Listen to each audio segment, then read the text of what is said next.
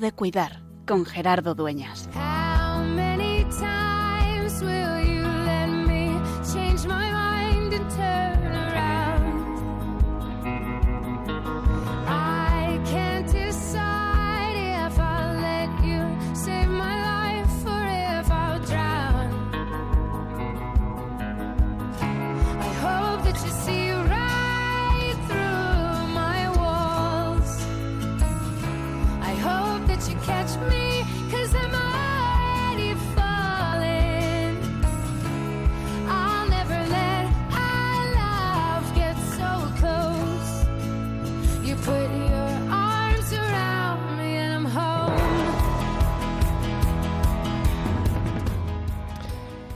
Las noticias nos dejan con el corazón estremecido. Esta mañana recibía un montón de fotografías, más de 100, algunos vídeos, algunos audios desde Alepo y desde Keinat, en Siria, donde los franciscanos regentan la parroquia en Alepo y en el convento Keinat, eh, la parroquia latina. Una situación de destrucción que se viene a producir después de tantos años de persecución, del Daesh, de guerra, y que nos cuestiona siempre por la presencia de por qué tanto sufrimiento. Sea como fuere, sea la situación en Siria y también en Turquía, sea la situación en España, sea si me estás escuchando desde el hospital o si vives una situación de sufrimiento personal, aunque no salga en las noticias. El sufrimiento siempre cuestiona cuál es su sentido y cuál es la respuesta que Dios le da. Ese por qué que tantas veces lanzamos, ese por qué Dios permite esto. Dios nos los contesta desde la cruz. Y es que tenemos un Dios que es capaz de comprender, asumir y transformar el sufrimiento. Y la respuesta de Jesús es morir en la cruz. Asumir en sí mismo el sufrimiento de la humanidad para darle un sentido salvífico, redentor. Para que el sinsentido del sufrimiento empiece a adquirirlo desde Dios. Claro que hemos de luchar por eliminar todo aquello que sea posible, pero es cierto que el sufrimiento se nos impone y que forma parte de la vida y que no va a llegar un mundo en el que no haya sufrimiento. Podremos tener más o menos, podremos paliar la manera de vivir de esta manera, de esta forma, podremos curar enfermedades, podremos trabajar por la paz, pero el sufrimiento es inherente a la vida humana. No existe vida humana sin sufrimiento. Por eso Dios nos recuerda que miremos siempre y que nos dejemos cautivar por el rostro desgastado, como dice el lema de este año, de quien sufre, de quien la vida ha causado mella, porque en ellos reconocemos la presencia real de Dios.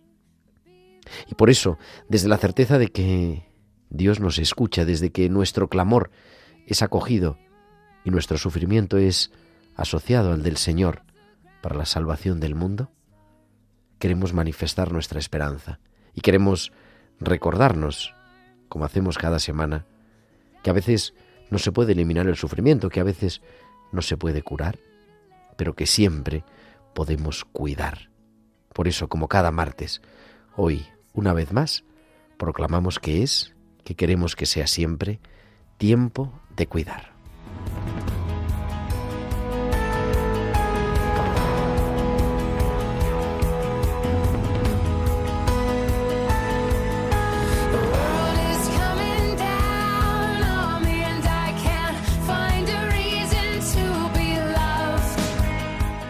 Pues muy buenas noches queridos amigos de Radio María y muy bienvenidos a Tiempo de Cuidar. Comenzamos en directo 8 y 5, 7 y 5 en Canarias de los estudios centrales de Radio María en Madrid. Una nueva edición de Tiempo de Cuidar, la número ya 218, 218 martes, acompañándote de 8 a 9 de la noche, de 7 a 8 en Canarias en este programa de Pastoral de la Salud de Radio María. Y hoy con un equipo estupendo, a los mandos del control está nuestro querido Javier Pérez. Javi, muy buenas noches. Buenas noches, Gerardo. Y también haciendo que todo esto sea posible, la producción Tibisay López, en la producción musical Bárbara Omar, en esta tarde, o en este anochecer ya del 7 de febrero del 2023. Ya cumplimos la primera semana del 2023. ¿De qué vamos a hablar hoy en Tiempo de Cuidar? Pues vamos a hablar de la Jornada Mundial del Enfermo. En cuatro días, el 11 de febrero, el día de Nuestra Señora de Lourdes, celebraremos la Jornada Mundial del Enfermo, instituida ya hace muchos años, en 1993, por el Papa San Juan Pablo II. La Jornada Mundial del Enfermo que se celebra cada año, el 11 de febrero, que este año es el próximo sábado, que da inicio en España a lo que llamamos la campaña del enfermo, que se extiende desde el 11 de febrero hasta el sexto domingo de Pascua, cuando celebraremos la Pascua del Enfermo, que este año coincide con el 14 de mayo. Tres meses para, tres meses y tres días, tres meses para, pues, fijarnos, caer en la cuenta, poner de actualidad en nuestras parroquias, en nuestras comunidades cristianas, pues esa tarea de cuidar a los enfermos y a los mayores y de hecho este año específicamente destinada a los mayores, a las personas mayores. Pues vamos a hablar de todo ello en este programa y también al final del programa hablaremos un poco por la actualidad manda sobre la situación en Siria. Estamos viendo en las noticias eh, constantemente salen cómo está aumentando el número de víctimas eh, que se multiplica, se cuentan ya por millares y nos hablan mucho de Turquía, pero vamos a acercarnos también a Siria, que es tremendamente ha igual golpeado igualmente por el terremoto, pero quizá con menos noticias y también donde hay una parte, una comunidad cristiana muy golpeada por el sufrimiento desde hace muchos años, con la persecución, con la guerra, con el bloqueo y ahora con el terremoto, pues nos acercaremos también a ello. Y como siempre, los hospitales con alma y mucho más y Además, nos podéis seguir no solamente en la radio, como estás haciendo ahora, sino a través de Facebook. A través de Facebook podéis entrar también en el vídeo, entrar aquí en el estudio y acompañarnos entrando en Facebook, buscando Radio María España y entrando en vídeo, Facebook Live. Tenemos imágenes en directo y así podemos estar un poquito más cerca de vosotros. Y además de eso, pues os invitamos a que nos mandéis vuestros comentarios a nuestro correo electrónico tiempo de cuidar tiempo de cuidar arroba radiomaria.es y que nos sigáis también en Twitter, arroba Radio Spain. Y además, durante la emisión del programa, nos podéis mandar vuestros mensajes de WhatsApp al número del directo, al WhatsApp del estudio, al 668-594-383. Al 668-594-383. Pues son las 8 y 9, 7 y 9 en Canarias. Viajamos hasta San Sebastián porque cada semana desde allí Valcisa nos trae sus hospitales con alma.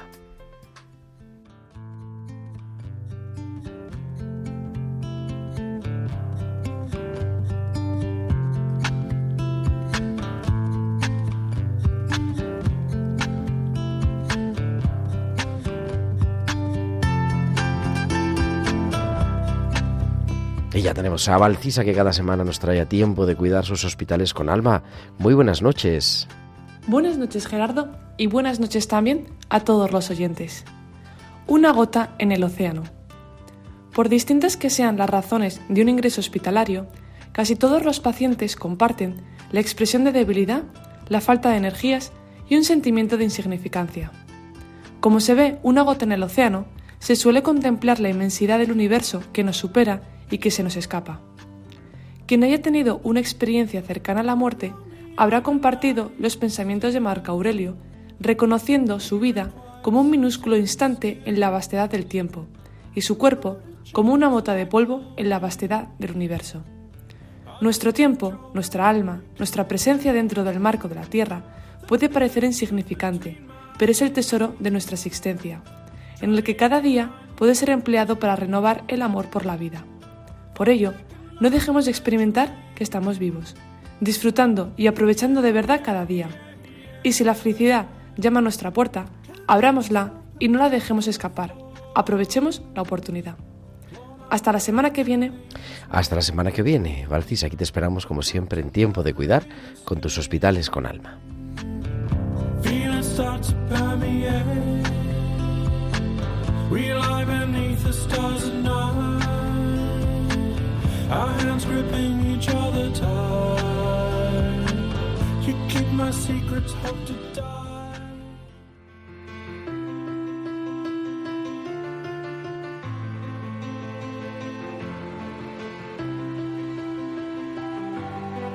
Hold it all together, everybody needs you strong. But life hits you out of nowhere and barely leaves you holding on. And when you're tired of fighting, chained by your control, there's freedom in surrender. Lay it down and let it go. So when you're on your knees and answers seem so far away, you're not alone. Stop holding on and just be held. World's not falling apart, it's falling into place. I'm on the throne, stop holding on and just be held. Just be held. Just be held.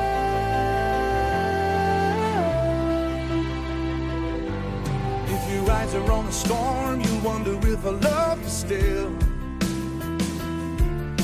Your eyes are on the cross, you know I always have and I always will. And not a tear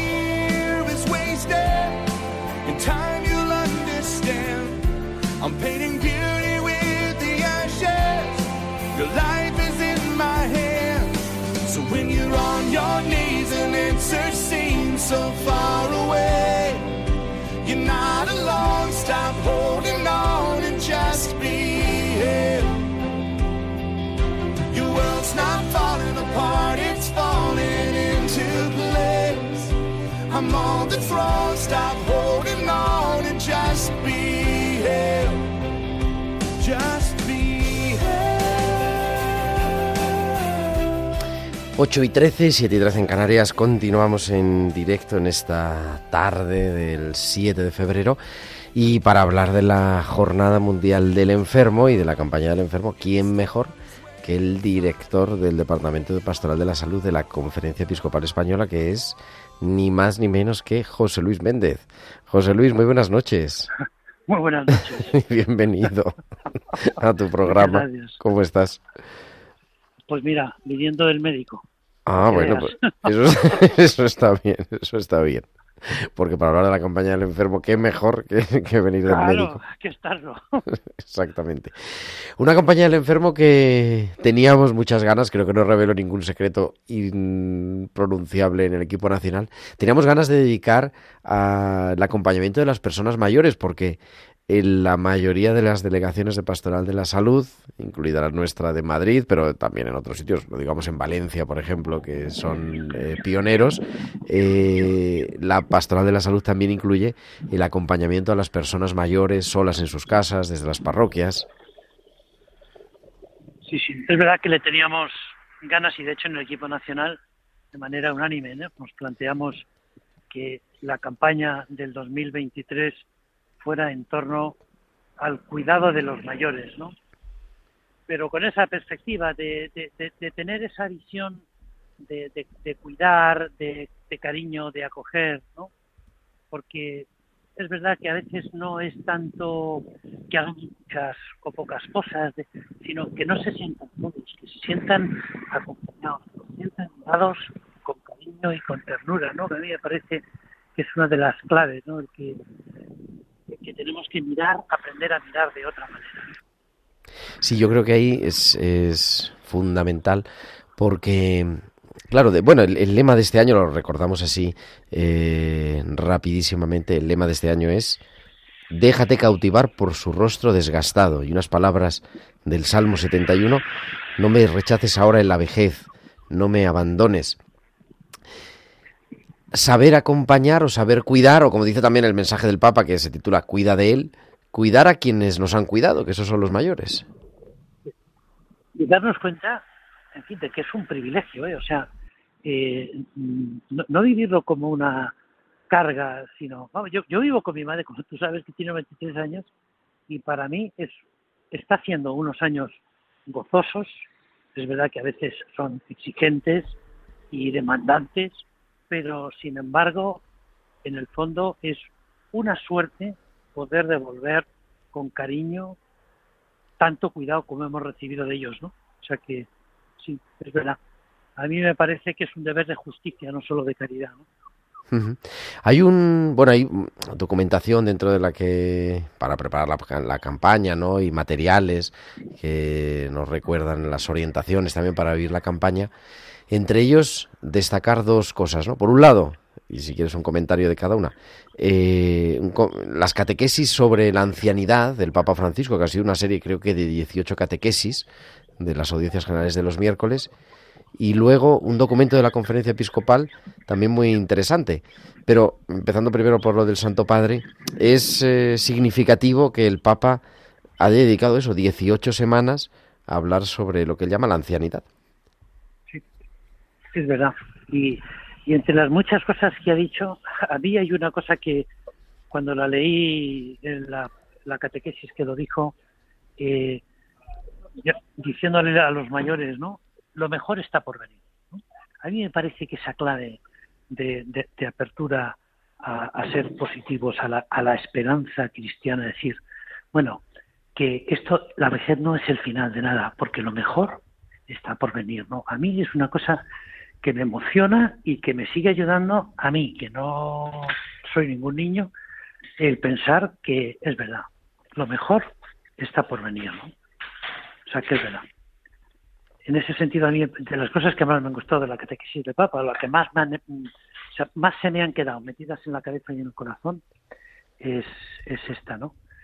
Y, y luego en el, en el documento de la conferencia en el que han trabajado, una cosa muy bonita, han trabajado los de, los de Cáritas, los de familia, uh -huh. también los nuestros de Pastoral de la Salud, ¿no? Pues sí, o sea, yo me quedaría como con la preocupación de que tenemos que ponerlos en primer lugar y, y una cosa que me parece muy importante eh, que se que aparece en, en, en, el documento es también las familias que tienen pocos miembros ayudarles a cuidar a los mayores porque es verdad que no es lo mismo yo tengo nosotros somos siete hermanos y no es lo mismo que ser hijo único y tener que cuidar de tus padres mayores entonces es verdad que la perspectiva esta de, de cuidar a la familia que cuida a los mayores me parece que es otra otro campo muy interesante. ¿no? Y quizá el documento que es La ancianidad, riqueza de frutos y bendiciones, se subtitula Orientaciones para la pastoral de las personas mayores. Uno de los valores que tiene es que aunque está firmado por los obispos de la subcomisión mm, para la familia y defensa de la vida, que ha sido un trabajo multidisciplinar, porque así es también, o así tiene que ser también, el acompañamiento en la iglesia, el acompañamiento de las personas mayores, que además el documento, una, de las cosas que más me gusta es no solo entender a los mayores como objeto del cuidado y de la atención, sino que también ellos tienen cosas que decir y, y son agentes de evangelización. Sí, a mí también eso me parece que es otra de las grandes aportaciones, ¿no? Que no se trata solo de, de, del cuidado de ellos, que, que lo es, ¿no? sino también de descubrir que ellos son una fuerza evangelizadora en la Iglesia de, de primera magnitud. ¿no? Si nosotros es verdad que nos creemos que lo que tenemos que hacer es rogar al dueño de la mies para que envíe operarios a su mies, y si creemos en la eficacia y en la necesidad de la oración, bueno, ahí tenemos un ejército de especialistas, ¿no? Y, hacerles descubrir su misión en la Iglesia, además de que tienen mucho que decirnos con la experiencia de los años ¿no?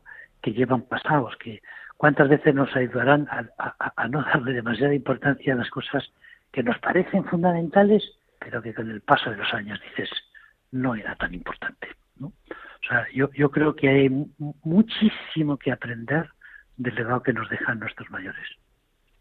ciertamente.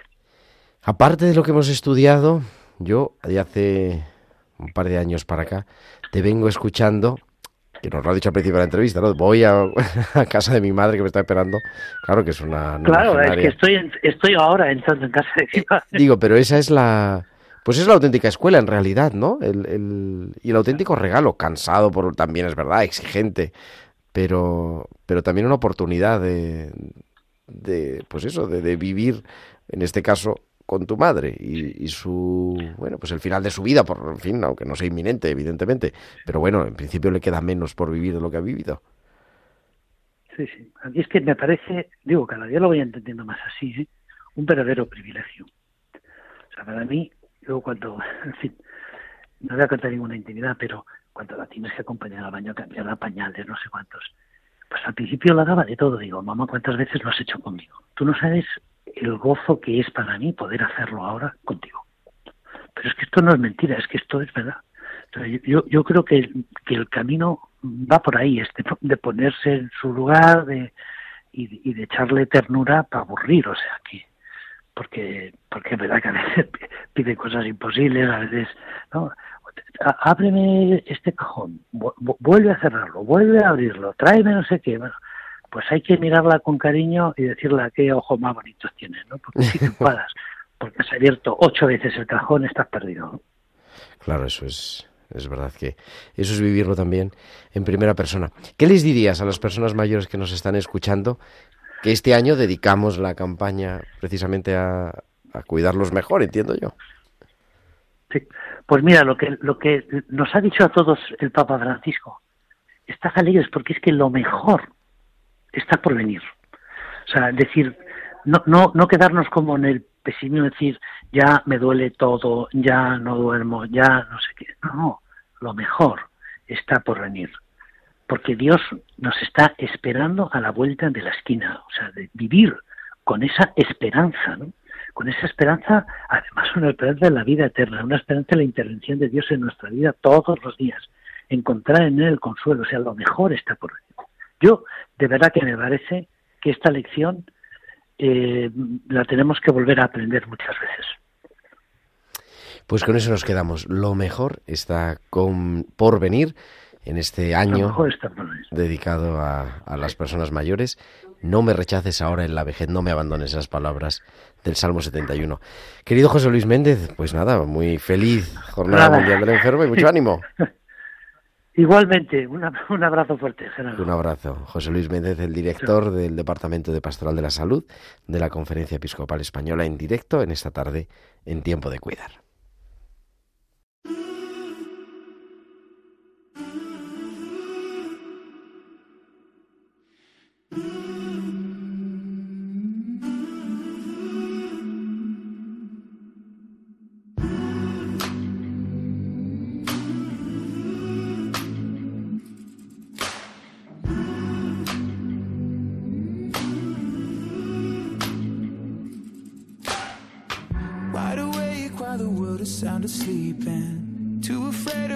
Show up while you're dreaming. Nobody, nobody, nobody sees you. Nobody, nobody will believe you. And every day you try to pick up all the pieces, all the memories they somehow never leave you. Nobody, nobody, nobody sees you. Nobody, nobody will believe you. God only knows what you've been through. God only knows what they say about you. God only knows how it's killing you. But there's a kind of love that God only knows. God only knows what you've been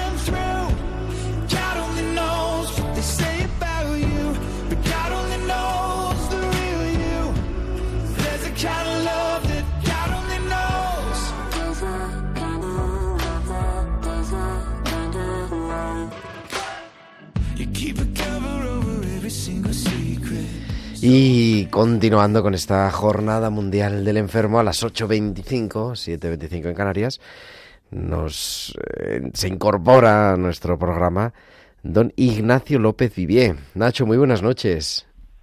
Hola, buenas noches, Gerardo. ¿Cómo estás? Pues estupendamente bien. Nacho es el capellán de las eh, de la residencia de las hermanitas de los ancianos desamparados Desamparados. Carabanchel, en Madrid, aparte de coordinador pastoral de la salud y muchas otras cosas, pero hoy para lo que hablamos, esto. ¿Cuánto tiempo viviendo en la residencia?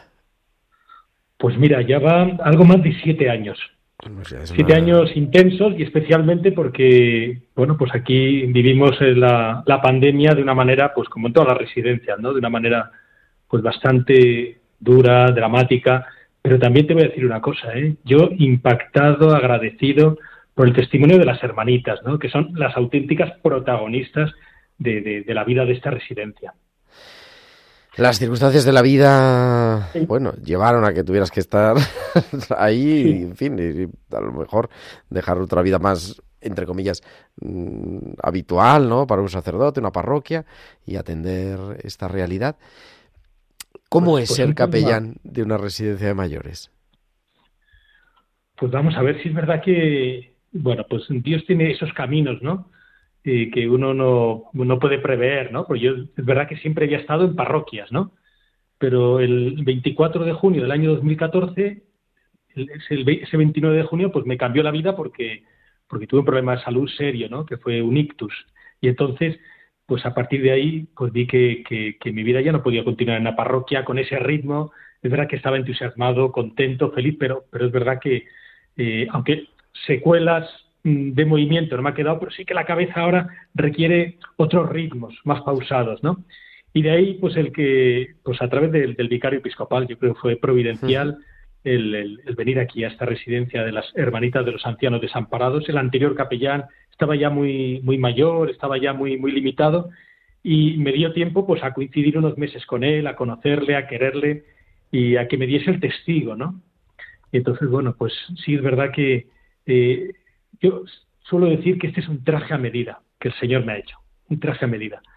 Y me encuentro tremendamente a gusto entre las hermanitas y con los ancianos. Y luego con esta realidad, que es una realidad muy rica, la de, la de esta residencia, ¿no? Precisamente por el carisma de, de, de estas hermanitas, ¿no? Precisamente estamos celebrando este año los 150 años de la fundación. Eh, el pasado 27 de enero, Ujú. 150 años cumplió. De la fundación de la casa. Eh, perdón, la fundación de la congregación, porque la la, casa congregación, tiene de la congregación. porque la casa tiene 123 años, ¿eh? que también es Bueno, también es una temporadita. O sea que fue en Sí, 1900 justo. En 1900. Y lo cual a mí me hace ver también cómo, bueno, pues en aquellos momentos en que de pensiones, jubilaciones, de eh, pues atención a los mayores, pues apenas había nada. Bueno, pues aquí Santa Teresa Jornet y Don Saturnino ponen en marcha, ¿verdad? Movidos por el Espíritu Santo, una obra que ha dado muchísimos frutos, que sigue dando muchísimos frutos. Están en 21 países, más de 200 casas, o sea que es una congregación que verdaderamente es, un, pues es una obra de Dios, ciertamente. ¿Cómo es el día a día? ¿Cómo es, eh, pues eso, vivir y acompañar tanto a las hermanitas como a los residentes en, en el día a día? Pues vamos a ver, aquí tenemos todos los días la celebración de la Eucaristía a las 9 de la mañana, eh, a la cual asisten, aquí hay 32 religiosas, hay, hay más de 120 ancianos y, bueno, se les anima, ¿no? Es voluntario, evidentemente, pero, claro, los que están en las enfermerías no pueden, bueno, algunos bajan, les bajan en silla de ruedas, algunos, pero otros evidentemente no pueden, no están en, en condiciones, ¿no? De asistir. Y, aquí pues hay más de 60 ancianos, ancianos, ancianas, todos los días asistiendo a la Eucaristía y también pues algunos voluntarios, algunas personas que vienen de la pues de la calle, ¿no? Bueno, pues que vienen a- se, se unen a, a- a nuestra Eucaristía, ¿no? Y bueno, pues ahí tenemos ese momento fuerte para arrancar, aunque las hermanas, las hermanitas que se levantan a las seis o antes, de, a las seis de la mañana, ya llevan un buen tramo de jornada recorrido, fundamentalmente desde la oración, ¿no? Bueno, y, y luego, bueno, pues es verdad que cada día tiene un poquito pues su ritmo, ¿no? Pero eh, pues eh, aquí mm, prácticamente la mitad de los días del año tenemos la, la exposición del Santísimo, eh, porque tenemos muchas novenas, porque hay meses dedicados pues al Sábado Corazón, pues a, a, a la Virgen María, y entonces, bueno, pues también el, el ritmo del día pues lo va marcando también un poquito pues estas eh, eh, actividades religiosas que celebramos en la, en la capilla, ¿no? Eh, bueno, todas las tardes se reza el rosario también. Y bueno, pues yo como capellán, pues mi tarea es estar como muy cerca de los ancianos, o sea, eh, mm, conocerles, escucharles, estar pendiente de ellos. Y, de manera muy especial, bueno, pues claro, la ancianidad muchas veces va asociada a la enfermedad, a la vulnerabilidad y, entonces pues estar como, muy pendiente, ¿no? Yo esta mañana, pues antes de empezar la misa, pues me acercaba a María Luisa, veía como el marido le estaba poniendo el, el pulsi para ver cómo está el oxígeno, acercarme cómo está hoy. Pues mira, ya está en 95, pero tiene, o sea, mm, eh, hacer que eh, pues la celebración, el culto que celebramos esté muy conectado pues a, pues a esa cercanía, a esa amistad, a esa caridad, ¿no? Eh, y bueno, pues mm, y luego también estoy un poquito pues, pues al servicio de bueno pues de cualquier momento, pues de cualquier circunstancia que se pueda presentar, ¿no? De, celebrar pues, algún sacramento mm, de la unción de los enfermos, que es muy propio aquí. Y, aquí se celebran también de una manera muy especial, porque en, las parroquias, yo toda la vida que he estado en las parroquias, generalmente celebras muy poquitos y en los ultimísimos momentos, ¿no? Y sin embargo aquí he tenido la ocasión y he aprendido mucho de celebrarlo preparándonos, eh, uniendo a la, a la familia, eh, participando también las hermanitas, hacerlo como más festivo, más celebrativo, cantando. O sea que también el sentido ha sido muy enriquecedor para mí, ¿no? Desde la perspectiva de ese sacramento de, la unción de los enfermos, ¿no? Qué bonito, qué bonito eso. Pues, con, fin, con esa dimensión comunitaria, ¿no? Que es verdad que, exacto, que a veces falta, porque en la parroquia te llaman, vas a la casa y allí, en fin, es un preduelo Generalmente la familia se queda fuera. No, no, aquí le invitamos a que participe. Y a veces están incluso los nietos, ¿no? Y pues vamos a cantar algo. Y cantamos, ¿verdad? O sea, que se vea esa dimensión celebrativa, ¿no? Y, es verdad que luego, pues, pues lo que esté de Dios hay, pues ha habido algún anciano que ha vivido dos, tres años, eh, sí, y hay alguno que a las pocas horas se nos ha ido y cogiéndole de la mano. Bueno, pues cuando Dios lo tenía previsto, ¿no? Ahora en, Cuaresma también, te cuento porque me parece así una experiencia muy, yo creo que, bueno, ya la vamos haciendo todos los años, pero en el momento de la pandemia resultó ser providencial, porque hacemos lo que llamamos la semana cuaresmal, en torno a la cuaresma, ¿verdad? Hacemos, bueno, pues se dan unas charlas cuaresmales, eh, se prepara una celebración comunitaria de la reconciliación, una celebración comunitaria de la unción, y me acuerdo que con la pandemia hace tres años, esto fue 15 días antes de cerrar la residencia y de que empezase el, virus pues a, pues a causar estragos, ¿no? Y entonces, oye, ver pues cómo pues nos habíamos preparado también, ¿no? Pues de, estos sacramentos pues que nos dan esa gracia del Señor, que nos dan esa fortaleza, ese alivio, ese consuelo, ¿no? Y, y bueno, pues esto lo hacemos todos los años, evidentemente, ¿no? Ahora estamos ya preparando el próximo para esta próxima cuaresma que empieza dentro de, dentro de nada, dentro de, eh, dos, tres semanas, ¿no? Y bueno, pues hay una tarea también ahí bonito de, organizarlo, de prepararlo. Eh, y bueno, pues en ello estamos ahora. Decías al comienzo de la entrevista y decías ahora también, eh, porque es que claro, es que están en una residencia de ancianos y no hablar de la pandemia ha sido muy duro, ¿verdad? Pues sí, sí.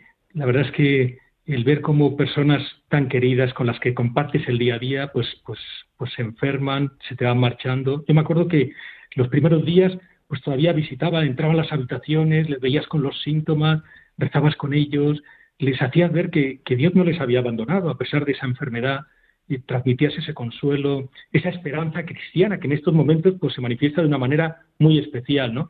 Pero claro, eh, de ahí vino luego pues a pues esos confinamientos, bueno, fallecieron pues desgraciadamente pues bastantes ancianos y luego vinieron también los confinamientos, lo cual también fue pues pues muy duro por, por lo que supone psicológicamente, ¿no? Tener que estar encerrado en las habitaciones, bueno, pues eran los protocolos que se llevaban, ¿no? Pero ver cómo las hermanitas, yo de verdad, esa, sigo sigo estando pues eh, admirado y agradecido porque yo también me contagié y a mí también me estuvieron cuidando, a mí también me estuvieron trayendo pues la, la medicación, la comida, o sea que yo también lo experimenté pues como, como enfermo. Desde el otro lado. Desde el otro lado. Y, y, bueno, pues también ha sido en ese sentido una experiencia pues eh, dentro de la dureza de gracia, de gracia, ¿no? Y bueno, y también una tarea que también hacíamos era la de mediación con las familias. Claro, el hecho de no poder venir las familias, eso es terrible, ¿no? terrible. Y entonces, bueno, pues a través de las tablets, de los móviles, pues mantener en contacto, informarles pues eh, a diario, ¿verdad?, de cómo estaban, de cómo evolucionaban, si había alguno enfermo, y bueno, pues, y ver también pues cómo la, la Madre Superiora, pues cómo hacía lo, lo, lo, lo posible e imposible, bueno, pues para que también con los servicios pues, eh, sanitarios, bueno, pues para que algunos fuesen atendidos en, en los hospitales, claro. ¿Con qué te quedas de, pues claro, esta llegada, como recordabas, ¿no? Con ese ictus en 2014, pero ¿merece la pena? Pues totalmente. ¿eh? Yo, yo he hecho la vista atrás y es verdad que esto no ha sido lo esperado, ¿verdad? Algunas personas me dicen, pero bueno, ahí de capellanía, como si fuese una cosa así un poquito, pues eso, pues mm, un poquito menor, ¿verdad? Y yo, sin embargo, me encuentro ya digo, tremendamente a gusto, ¿no? Yo creo que aquí con, con los ancianos, en ese, pues, eh, pues llevarles, eh, mm, pues el, el afecto, la comprensión, la escucha, y luego también esa tarea catequética, ¿no? Bueno, pues que también, pues en encuentros que tenemos de, de formación, de reflexión, eh, participando ahora, hemos vuelto a introducir eh, la vida ascendente, ¿no? porque durante dos años y medio pues no ha podido ser, ¿no? Bueno, pues para que también, pues con el con el modo de, de vida ascendente, ¿no? De acercándonos a la palabra, a la palabra de Dios, bueno, pues preparar la liturgia del domingo, ¿no? Bueno, pues ahí yo creo que hay una tarea tremendamente hermosa y para mí muy gratificante, muy gratificante, ciertamente. Pues nada, querido Nacho, muchísimas gracias por, por estar ahí, por permanecer, ¿verdad? Y, y bueno, pues por estar también en Pues nombre no. de la Iglesia en ese Oye, pues gracias. espacio. No, no, yo soy yo el que tengo que darte gracias. Yo soy fiel oyente de tiempo de cuidar y conozco muchas personas también que lo son, alguna muy cercana, como mi madre, ¿verdad? También. Ah, pues no nada, la saludamos, saludamos a tu madre. Sí, sí, sí. Y, y de verdad que estoy pues también muy pues muy agradecido, ¿no? Porque me parece un programa tremendamente formativo, súper ameno y bueno, pues pues muchas gracias también por darme un poquito la palabra en este día, bueno, en este contexto de, de la Jornada Mundial del Enfermo y de la y de la campaña del enfermo. Pues nada, Nacho, muchísimas gracias a ti, mucho ánimo y nada, nos vemos muy pronto. Fenomenal. Ignacio López Vivier, capellán de las Hermanitas de los Ancianos Desamparados en Madrid.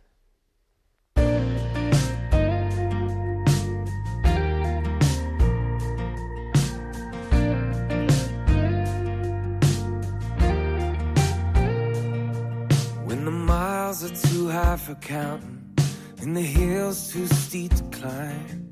When the world outside ain't making sense, and the truth's too lost to find. When that line's too blurred for seeing, and my wrongs too wrong to right. When I'm hanging by that final thread, and my strong's too weak to fight. I hear a song, sweet song, singing to my soul. See a lighthouse in a hurricane, and it's leading me back home. And when I think about the only things in life that pull me through, I hit my knees and thank the Lord for Jesus and you. Oh, yes, I do.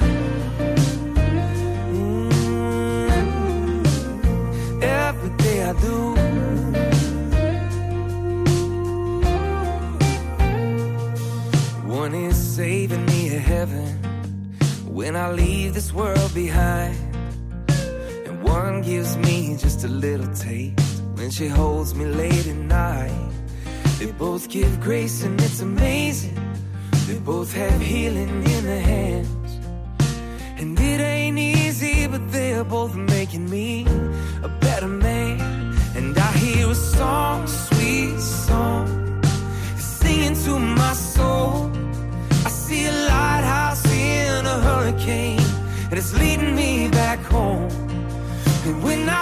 Think about the only things in life that pull me through, I hit my knees and thank the Lord for Jesus and you. Every day I do. Yeah, yeah, yeah. Every day I do.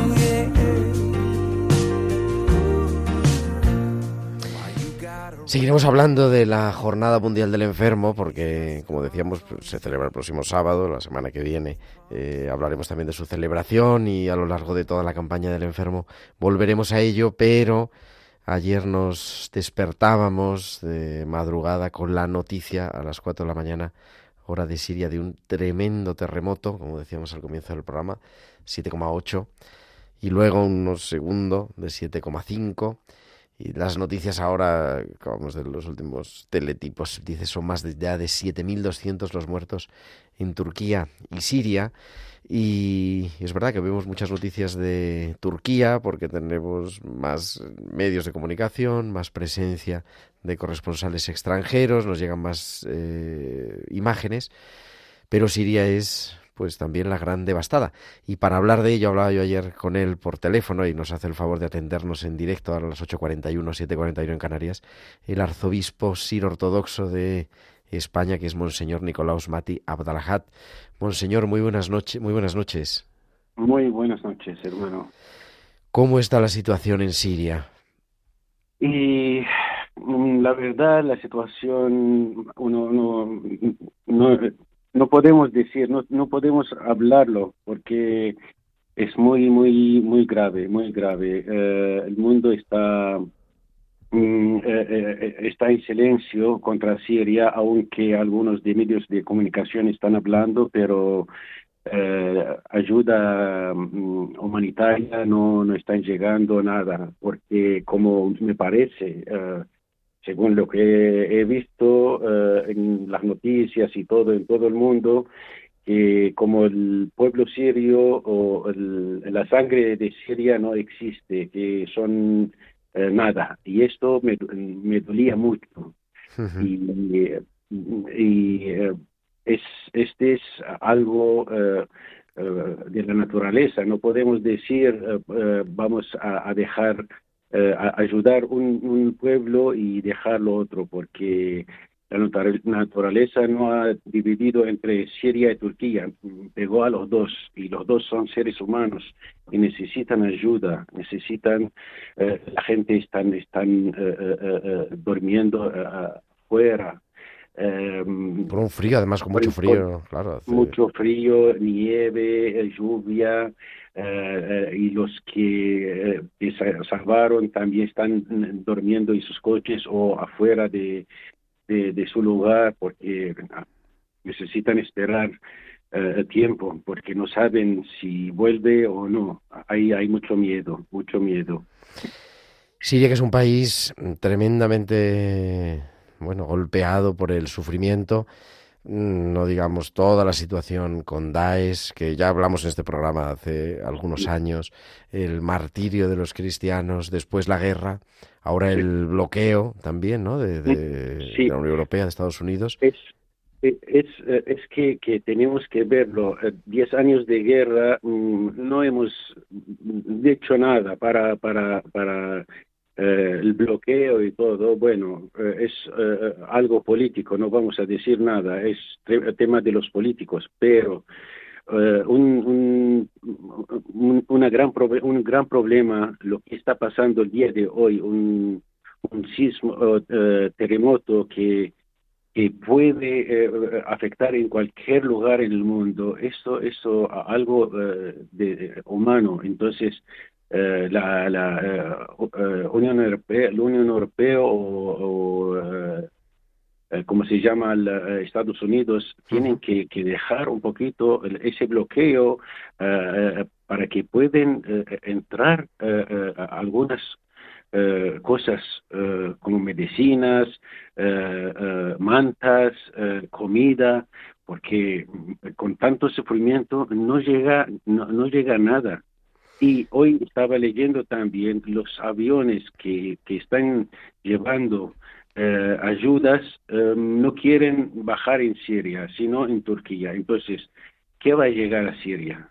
Si, si eh, igual el, pueblo turco está sufrido, eh, sufrido y, y necesita y imagínate lo que está pasando. Claro, el epicentro, digo, para que nuestros oyentes pongan así un poco, yo esta tarde lo, decía en clase a los alumnos, aunque el epicentro está en, en Turquía está a 60 kilómetros de Alepo, mucho más cerca de Alepo que de Adana, que son la mayoría de las imágenes que nos están llegando por Claro. televisión, son de Adana, que está bastante más lejos que Alepo. Lo que pasa que al estar en la frontera ha tocado en el lado de Turquía.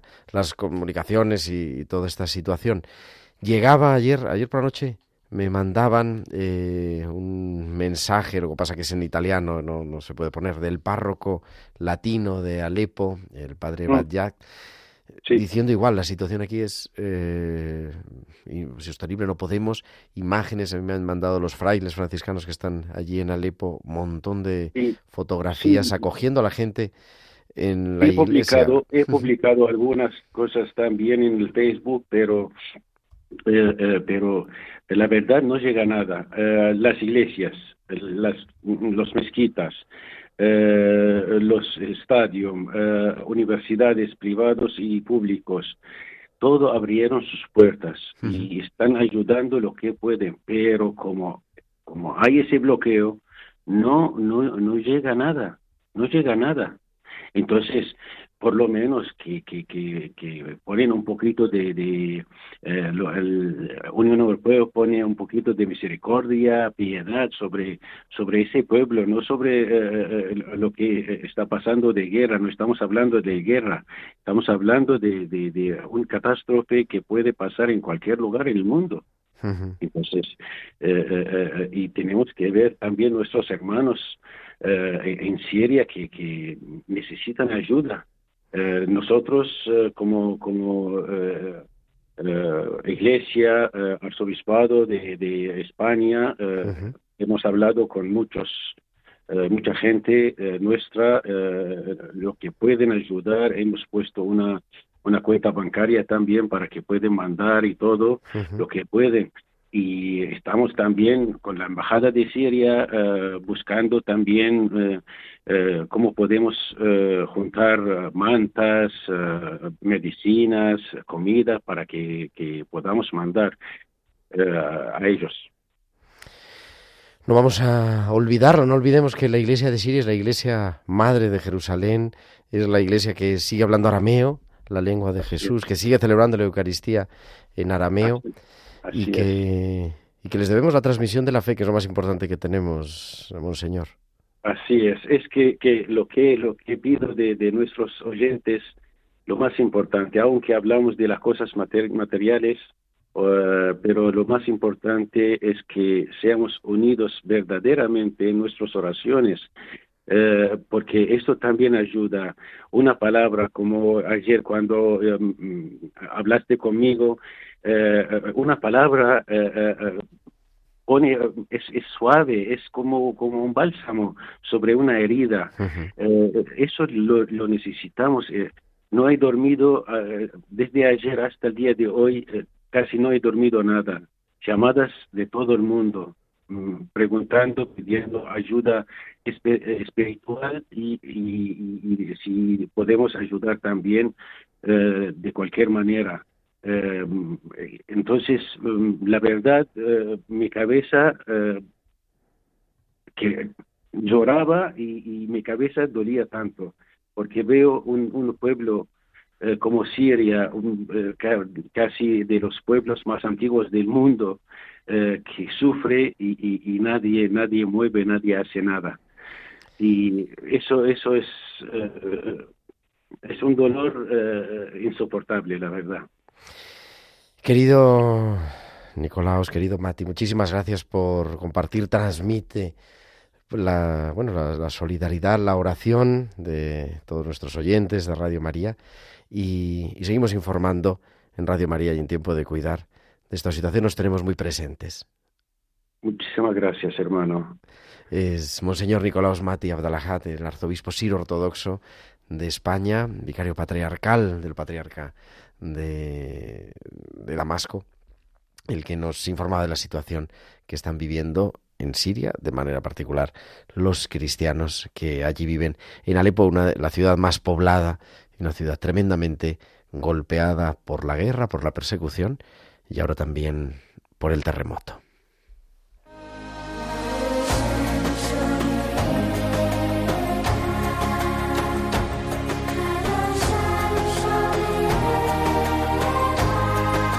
Y terminamos nuestro programa como cada semana con las pinceladas bíblicas que nos trae nuestra biblista de cabecera, que no es otra que la doctora Inmaculada Rodríguez Torné, que nos habla de la nariz de Dios. Muy buenas noches. Buenas tardes, querido Gerardo y queridos amigos de Radio María. Hoy voy a hablaros de la nariz de Dios. Sí, habéis escuchado bien, de la nariz de Dios. Veréis, el otro día vi en la tele un anuncio de ambientadores en el que se dice que cuando uno se acostumbra a los olores se vuelve tonto de narices. Y me recuerdo la expresión bíblica de la que hoy os quiero hablar. Forma parte de los 13 atributos de Dios que están tomados de Éxodo 34.6 cuando Dios se revela a Moisés. Son tan importantes que se recitan en las grandes fiestas judías y bueno, y hace poco que acabamos de celebrar eh, Yom Kippur, y, que el Día del Gran Perdón, y Rosh Hashanah, que es principio de año, se han, recitado. ¿no? Bueno, dentro de estos 13 atributos está este, que es largo de narices. Se dice de Dios que es largo de narices. Cuando en hebreo se quiere decir que una persona es misericordiosa, se dice que es larga de narices se dice eres afín, que nosotros o nuestras Biblias suelen traducir por persona lenta a la ira. Mira qué, qué expresión tan, tan curiosa, voy a intentar explicarla. Cuando nos enfadamos, eh, se nota claramente en la nariz porque se abre y se vuelve roja, más grande. Eh, si en hebreo se dice de alguien que es largo de nariz o de narices, es una metáfora para expresar que es una persona a la que le tarda mucho tiempo en, llegar la, ira a, la punta de la nariz. Tiene un gran trayecto que recorrer. Tiene un largo camino que andar hasta, hasta enfadarse. Por lo que es una persona que, bueno, Dios tiene una nariz tan larga, tan larga, que, que prácticamente no, no se enfadan. Esta expresión se utiliza en el Antiguo Testamento, en la Biblia hebrea, sobre todo para hablar de Dios. Es cierto que sería extraño escuchar esta expresión traducida tal cual en, la lectura de la misa. No se traduce literal porque no se entendería y, seguro que se, escucharían hasta carcajadas en la iglesia. Sin embargo, tiene mucha amiga. La lengua hebrea eh, no es amiga de abstracciones ni de filosofía. Es una lengua, sin embargo, muy plástica, muy simbólica, muy colorista es una lengua bellísima, sobre todo para los que amamos la palabra de Dios.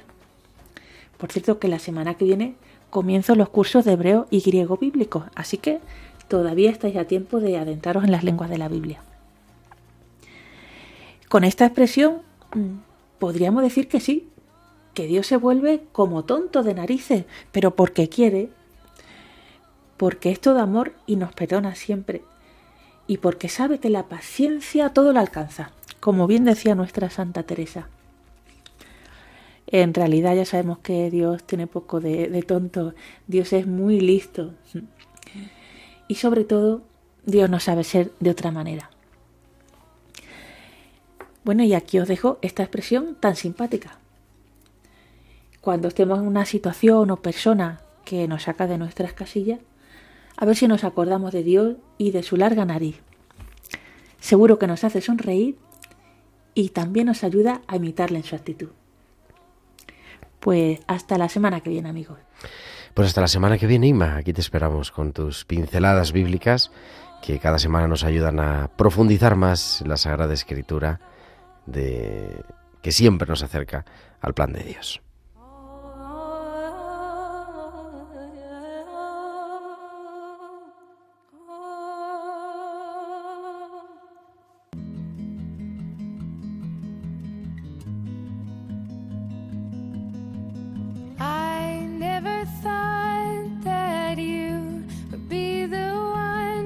Pues llegamos ya al final de nuestro programa, de este primer programa de febrero, de este 7 de febrero. Agradeciendo todos los mensajes que nos mandáis al correo electrónico, al WhatsApp. Nos escribe Salud, nos escribe Nieves, nos escribe María, que dice: Yo también cuidé a mi padre 11 años hasta el 2015 y estoy muy satisfecha por haber cuidado de él, nos felicita por el programa.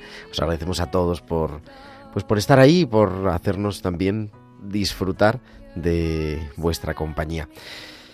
Nosotros volveremos la próxima semana, que será 14 de febrero, la fiesta de San Cirilo y San Metodio, patronos de Europa, y además San Valentín. Pero la liturgia celebraremos San Cirilo y San Metodio y seguiremos contando pues esta celebración de la Jornada Mundial del Enfermo y muchas cosas más. Ahora a las 9 de la noche os quedáis con Alberto Bárcena y Historia de la Iglesia. Muchísimas gracias a Javier Pérez en el control de sonido y hasta la semana que viene. Que Dios os bendiga. Un abrazo de vuestro amigo el diácono Gerardo Dueñas. Han escuchado Tiempo de Cuidar con Gerardo Dueñas.